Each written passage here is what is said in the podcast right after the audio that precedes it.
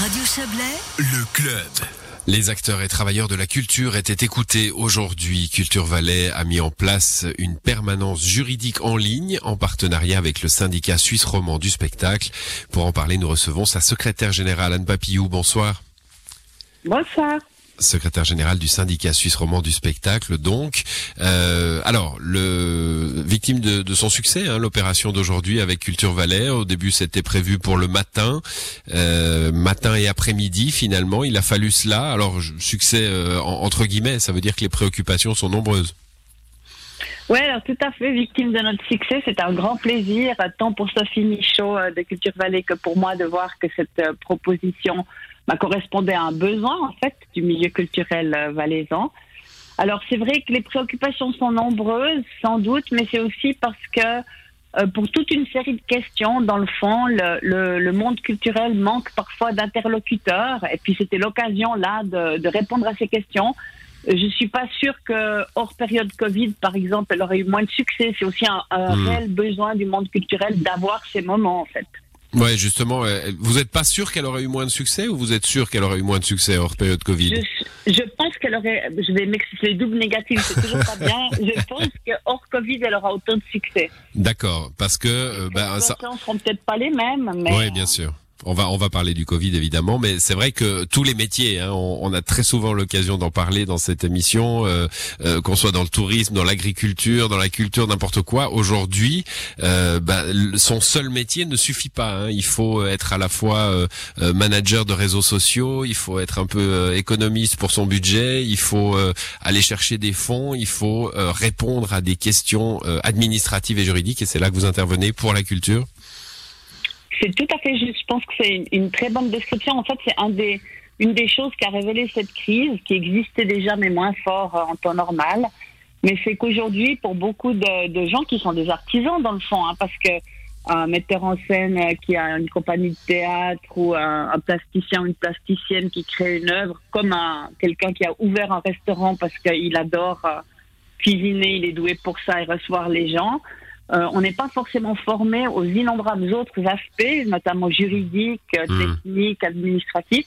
Puis c'est vrai qu'alors pour le monde de la culture, bah, dans le fond, la- cette permanence, c'est l'occasion de les aider à, pour tous ces aspects-là. Moi, je suis incapable d'aider un artiste à faire son métier d'artiste. car Oui, j'ai aucun talent artistique, mais par contre, pour tous ces aspects juridico-administratifs, eh ben là, c'est dans ce sens-là que cette permanence prend tout son sens. Alors, il y a, y a souvent quelque chose qui est venu hein, depuis la crise, euh, la crise sanitaire bien sûr, mais qui était déjà là. Euh, c'est ce manque de, de, de statut de la profession, hein, qu'on soit euh, euh, technicien ou, ou acteur euh, professionnel.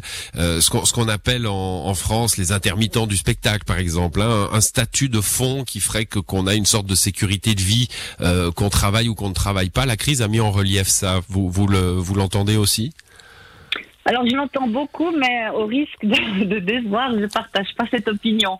Parce Alors je fait, dis pas que le euh, statut d'intermittent c'est la panacée, hein, pas du tout, mais mais déjà, mais mais par contre il y a un flou en Suisse, il y a il y a un creux en France, ouais, en mais Suisse pas pardon. vraiment, parce qu'en fait, on a pratiquement les mêmes dispositions que nos collègues français qui n'ont pas un statut d'intermittent à proprement parler, hein, mais ils ont des dispositions particulières de la loi sur l'assurance chômage française qui s'appliquent à ceux qu'on appelle les intermittents du spectacle ou les intermittents de l'emploi. Puis on a la même chose en Suisse. En fait, toute cette discussion sur le, disons, le, besoin d'un véritable statut dans cette crise, il a, elle a plutôt été euh, entamée mise en lumière par les problèmes auxquels ont été confrontés les indépendants et les indépendantes, c'est-à-dire notamment beaucoup les musiciens des musiques actuelles ou même des musiques classiques qui sont indépendants et puis qui, eux, euh, sont beaucoup plus en manque d'un véritable statut, parce que le statut d'indépendant au sens classique du terme, qui s'applique peut-être à un avocat ou à un médecin, évidemment, marche pas très bien pour ces Mhm. musiciens et musiciennes. Bon, vous vous intéressez aux, aux acteurs de la culture au sens large. Je, je parlais des techniciens à l'instant. On a beaucoup dit que voilà, dans le monde de la culture, il n'y a pas que ceux qui sont sur scène, il y a ceux qui sont derrière aussi. Vous, vous- ce, ce sont vos vos protégés aussi? Oui, complètement. Alors, le syndicat regroupe en fait toutes les professions du spectacle vivant et enregistré. Donc, on a aussi euh, des techniciens, des costumières, euh, des scénographes. Hmm. Pas du tout que ceux qui sont sur scène, effectivement. Bon, parlons Covid Et maintenant. Quelles sont les préoccupations Oui, ont allez-y. beaucoup souffert de cette crise, justement. Alors, sans Mais- doute beaucoup plus parmi les professions, ils ont été très largement impactés.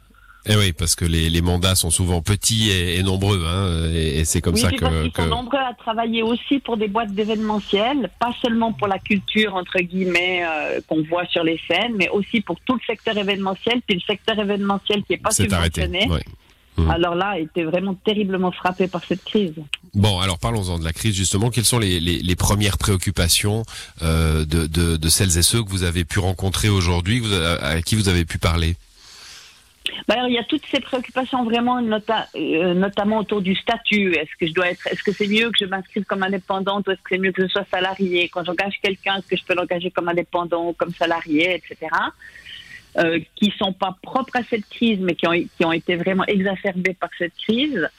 Euh, il y a aussi eu pas mal de questions en lien avec la crise sur les possibilités ben, alors de travailler. Est-ce qu'on peut faire une représentation publique pour les professionnels? Est-ce qu'on peut voyager? Dans quelles conditions on peut se rendre en France pour une représentation, pour une création? Donc tout ce type de questions qu'on a très régulièrement euh, avec en général les administrateurs et administratrices des compagnies. Hmm. Avec en plus les questions hors Covid, hein, vous les avez vous les avez évoquées. On parle là de contrat de travail, de, de euh, bah, du statut. Vous venez de le dire, euh, toutes choses qui, qui valent hors euh, hors crise sanitaire. Exactement, parce qu'il y a aussi régulièrement des questions. Euh, typiquement sur les droits, quand j'ai fait une captation de spectacle, est-ce que je peux la mettre sur ma page Facebook sans avoir demandé l'autorisation aux interprètes, il y a les questions de droit d'auteur. Enfin, en fait, c'est un monde euh, relativement compliqué juridiquement. Hmm. Même pour moi qui aime bien le droit, c'est déjà compliqué, mais pour des gens qui ne sont pas du tout intéressés à ça, c'est vrai que des fois, c'est... On, peut vite, euh, ouais, on peut vite sur les indemnisations. Oui, exactement. Oui, les indemnisations, évidemment. Les indemnisations aussi de mise sur pied par la Confédération c'est un, labyrinthe ou un mikado, suivant si on est de bonne humeur ou un peu désespéré, mais c'est vrai que beaucoup de gens s'y perdent. Vous avez raison. Bon. De, manière globale, euh, euh, comment, se porte le monde culturel? Quel est l'état d'esprit que vous ressentez vous euh, côté côté syndical? C'est vrai qu'on a il y a des secteurs qu'on a beaucoup plus entendus que ceux de la culture. Hein. il y a eu quelques manifestations, euh, nos cultures, nos futurs, bon, mais ils ont été en, en, règle générale beaucoup plus discrets que d'autres que d'autres professions impactées par la crise sanitaire. Comment ils vont Bon, moi, je trouve pas qu'on soit si discret. Hein, parce que, évidemment, il y a des différences de moyens. Faut aussi pas se le cacher. Gastro Suisse, c'est une puissance de frappe que nous, euh, le monde de la culture, on n'aura jamais. Euh, on n'a pas non plus les mêmes liens de proximité avec euh, la droite et le centre du Parlement, par exemple. Comment ça se fait Pardonnez-moi, je, je, rebondis sur ce que vous dites. Comment ça se fait Parce que chaque chaque fois euh, qu'il y a des études sur le, le les, les, les, retombées hein, de la culture sur le sur le PIB, sur le produit intérieur brut, sur l'économie de ce pays, c'est des chiffres faramineux. On se rend compte que que c'est un acteur essentiel de l'économie, pas seulement du divertissement et et, et, et du bien-être euh, intellectuel. C'est aussi un acteur important de l'économie. Tout à fait. Alors, je pense que, disons, il y a plusieurs questions de ce que vous dites. Pourquoi est-ce qu'on a une moins grande force de frappe? Simplement parce qu'on n'a pas de sous. Parce que ceux qui nous financent, c'est les acteurs culturels qui, en général, sont pas Par exemple, nous, le syndicat, on vit des cotisations de nos membres. Donc, euh, hmm. on a effectivement une moins grande force de frappe que les associations économiques pour cette raison, notamment. Après, l'autre question que vous posez, c'est pourquoi on est moins pris au sérieux? Parce que c'est une réalité. Pourquoi la culture est moins prise au sérieux, dans le fond, que d'autres secteurs économiques? Et je pense qu'il faut prendre aussi ces, ces, études, disons, il faut les prendre dans leur globalité. C'est-à-dire que quand on calcule les retombées financières, c'est parce que la culture, elle, elle fait partie d'un système dans lequel il y a par exemple les restaurants. Quand on parle des mmh. retombées, il y a les hôtels, les restaurants, enfin tout ce qui fait que le vivre ensemble, la culture fait partie de cette économie du vivre ensemble ou du plaisir de vivre, je ne sais pas comment dire. Hein. Et c'est avec l'ensemble de ce secteur qu'il y a des retombées économiques euh, très importantes. Et puis, comme la culture, quand même en Suisse, toute une, tout un pan de la culture, c'est pas vrai pour tous les secteurs, mais pour tout un pan de la culture, elle est quand même très largement soutenue par les pouvoirs publics. Je pense aussi. Et du coup, on se plaint pas trop. Moins de soucis pour mmh. nous, exactement. Ils disent un peu, bon, voilà. C'est vrai. À part ça, il faut aussi reconnaître que il n'y a pas de secteur dans la culture qui ont des risques de faillite massive comme le secteur de la restauration. Maintenant, c'est aussi une réalité. Hein. On n'est pas tout à fait logé à la même enseigne.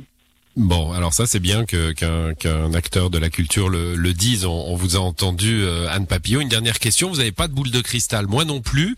Euh, mais comment vous sentez les, semaines et les mois à venir? Euh, Vous imaginez une réouverture? Vous l'espérez? Vous n'osez pas y croire?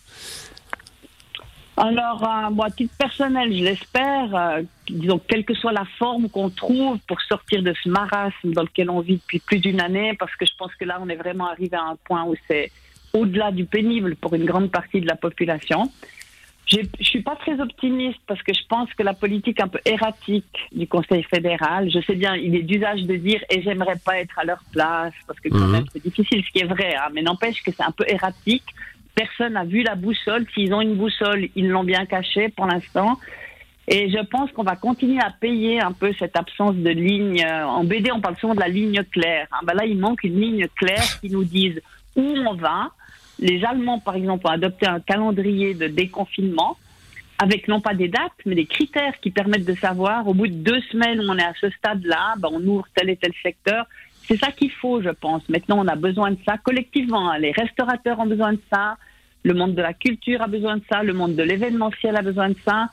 Les, les, les, les gérants de boîtes de nuit, eux, ils n'ont même pas eu un jour d'ouverture depuis la fermeture en mars. Donc ça fait une année sans travail, sans possibilité d'exercer son travail. Je pense que tous ces secteurs qui sont vraiment empêchés de travailler, on a quand même besoin d'une ligne.